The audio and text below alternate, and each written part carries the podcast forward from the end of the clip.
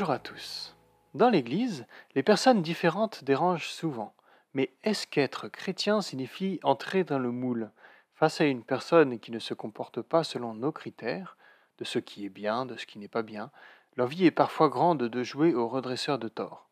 Mais avant de demander à l'autre de changer, il peut être bon de chercher à identifier les motivations qui nous poussent à faire la morale à cette brebis égarée.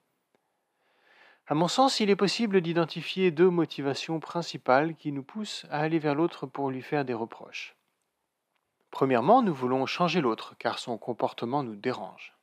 Deuxièmement, nous voulons aider l'autre à changer car nous savons qu'il serait mieux s'il vit plus selon les critères bibliques que nous avons pu identifier. Dans le premier cas, l'action se désintéresse de ce que ressent l'autre. Nous recherchons en premier à satisfaire nos besoins sans nous soucier de la personne à aider. Est-ce alors vraiment une aide? Ne serait-ce pas légèrement égoïste comme approche de notre prochain? Quand nous devons en arriver là, soyons bien conscients qu'il s'agit d'un aveu d'échec. Dans le second cas, l'action est exclusivement centrée sur les besoins des autres. Il s'agit alors d'une démarche profondément altruiste, mais comme nous ne sommes pas Dieu et que même Dieu nous laisse la liberté de faire nos propres choix, il nous faut être conscient que l'autre, s'il accepte de changer, le fera à son rythme et ne le fera pas obligatoirement exactement comme nous l'attendons. Et c'est pourquoi cette approche peut générer beaucoup de frustration.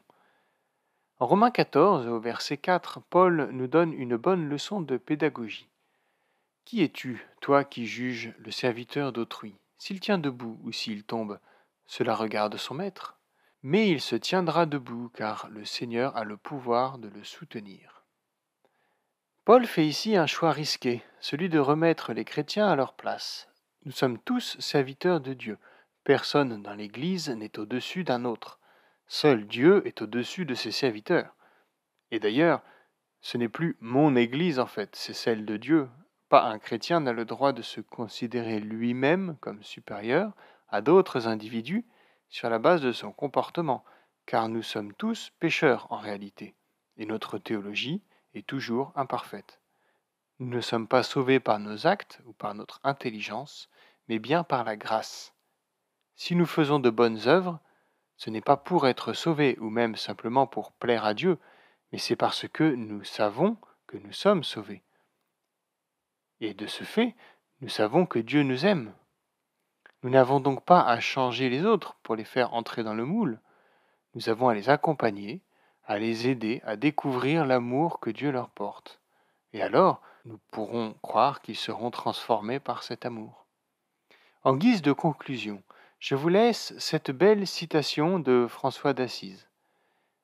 Que sont les serviteurs de Dieu, sinon comme ces jongleurs qui doivent élever les cœurs des hommes et les émouvoir à la joie spirituelle?